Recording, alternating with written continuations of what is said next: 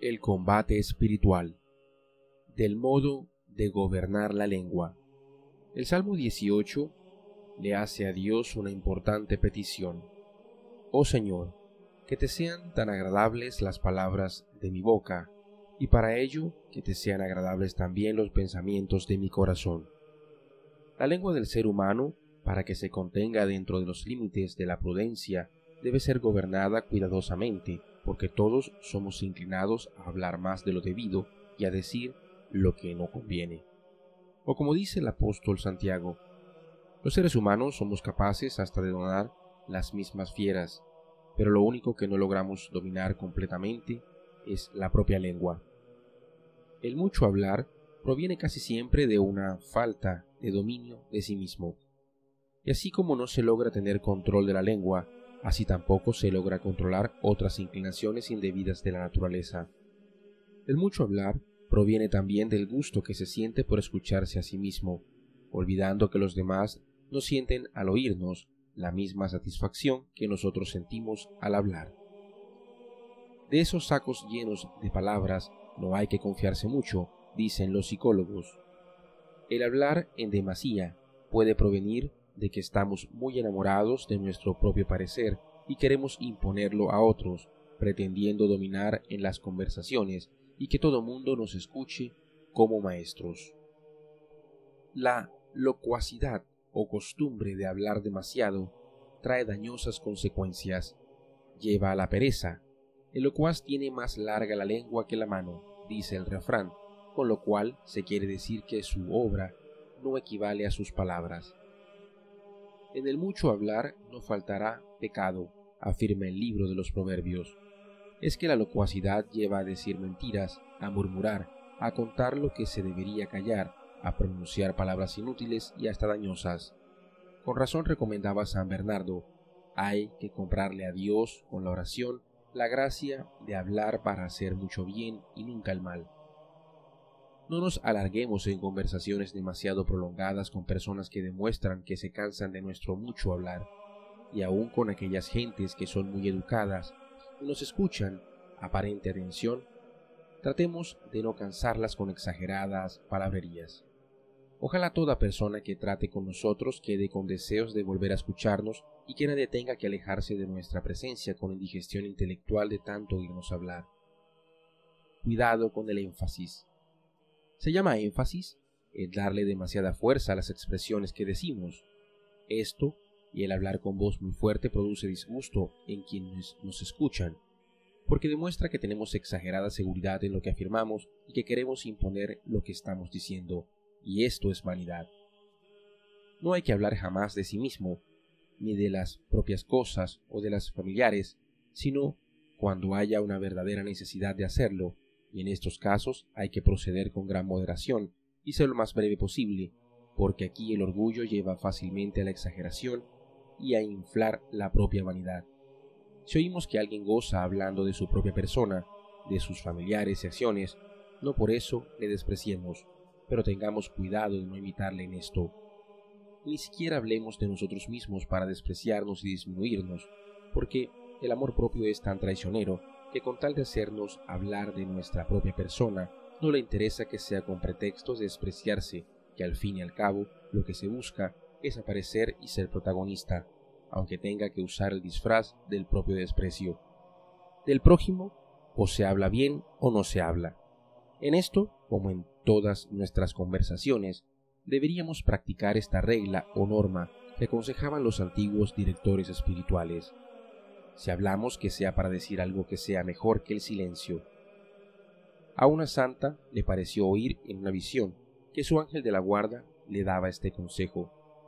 Nunca diga un juicio negativo en contra de nadie, lo cual viene a ser como el equivalente a aquel mandato de Jesús. No condenen y no serán condenados por Dios.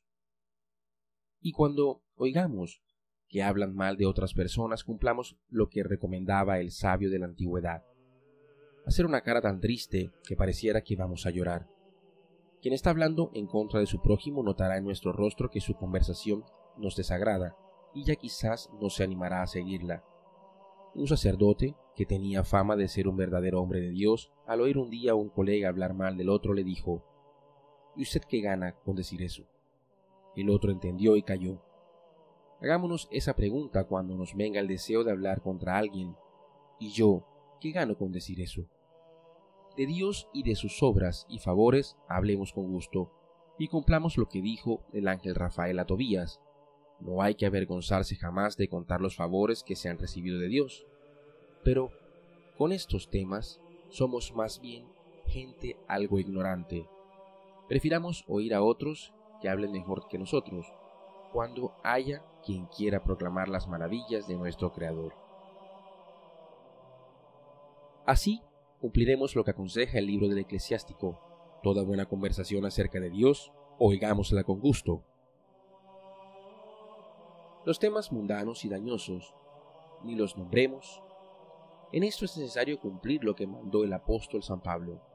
Las impurezas, las maldades, los temas que llevan a la avaricia, ni se nombren entre nosotros. Porque queremos llegar a la santidad. En nuestros labios no están bien las groserías, las chanzas pesadas, ni las mentiras, sino las acciones de gracias.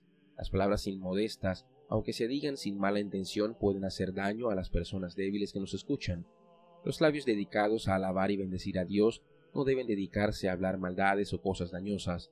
Por eso el apóstol Santiago exclama, Jamás debe suceder que la lengua con la cual bendecimos a Dios se dedique a maldecer a los demás. Que de esta fuente de la cual solamente deben brotar las aguas dulces de la bendición, jamás salgan las aguas amargas de la maldición. Ojo, antes de hablar, conecte el cerebro. Los sabios siempre han recomendado que quien desea llegar a la perfección tiene que acostumbrarse a que cada palabra que llega a sus labios pase primero por su cerebro, para que allí se juzgue si se la debe pronunciar o si más bien conviene callarla.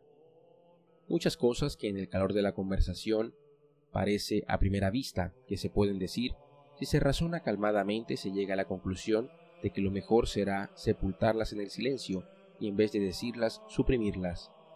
Es necesario callar muchas veces esas vivezas que se nos ocurren, porque lo impulsivo no siempre es lo mejor y frecuentemente es lo menos conveniente. Los directores espirituales preguntan frecuentemente a las personas que dirigen cuántas abstinencias de palabras ha hecho en estos días por la salvación de las almas y como penitencia de sus pecados, porque saben muy bien que si alguien domina la lengua, logrará más fácilmente dominar también impulsos. Desafortunadamente a muchos de nosotros tendrían que decirnos frecuentemente, hoy perdió la oportunidad de callar algo que no debía decir. El silencio. Uno de los remedios más provechosos para formarse una verdadera personalidad es acostumbrarse a callar lo que no es necesario decir. Hablen menos y serán más felices, les decía un maestro espiritual a sus discípulos. Quien se acostumbra a disciplinar y refrenar su lengua para que no diga lo que no conviene, va adquiriendo con este ejercicio de voluntad la capacidad para conseguir después grandes victorias espirituales. De Santo Domingo de Guzmán, dice su primer biógrafo, era de pocas palabras, cuando se hablaba de temas mundanos, pero cuando trataba de Dios, de temas religiosos y espirituales, entonces sí que hablaba con entusiasmo. Remedios para conseguirlo. Para lograr acostumbrarse a guardar silencio es muy provechoso pensar y meditar en las grandes ventajas que se consiguen callando y en los males que llegan por hablar más de la cuenta. El silencio ayuda mucho para obtener el recogimiento en la oración. El apóstol Santiago decía, quien sabe poner freno a su lengua sabrá también poner freno a las demás inclinaciones de su cuerpo. Pero añade enseguida, la lengua no mortificada es como una chispa que prende fuego a todo un cañaveral, o como un veneno que contamina toda la existencia de quien la posee. Si de la vida de algunas personas se quitan los pecados que han cometido con su lengua, disminuiría muchísimo el número de faltas y la cantidad de disgustos que han tenido y que han proporcionado a los demás. A callarse aprende callando. Unos estudiantes universitarios le pidieron a un famoso monje que les aconsejara un método para aprender a dominar sus propias inclinaciones, y él, por única respuesta, se hizo una cruz sobre los labios. Les quería decir que si lograban dominar su lengua, ya lograrían también dominar luego las otras inclinaciones. Es necesario callar algo cada día. Algo que, el no decirlo, no nos hace daño a nosotros ni a los demás. Ojalá cumplamos lo que recomienda el libro del Eclesiastés. Sean pocas tus palabras, pero que sean pocas y amables, pocas y agradables, pocas y alegres, pocas y provechosas, no sea que nos suceda lo que a ciertas personitas que hablan poco, pero cuando abren los labios es para regañar, para criticar, para amargar la vida de los demás. Mala impresión dan con ese modo de hablar, que aunque es poco, es desagradable. Cuidado con el mutismo. Existen individuos que confunden el ser de pocas palabras con el tener una desagradable forma de mutismo en su trato con los demás. Un mutismo amanerado, artificial, exagerado, que los hace aparecer como muy informados de todo lo que los demás dicen, o como si no les interesara nada la conversación que tienen los que están a su alrededor. Pero afortunadamente hay también personas que hablan muy poco, pero le conceden tanta importancia a lo que dicen los demás que su trato llega a ser verdaderamente agradable y simpático. Quien convierte en oro lo que dicen los otros se gana su simpatía, pero quien se porta en las conversaciones como una estatua que ni habla ni parece atender a lo que dicen los demás, se vuelve indeseable.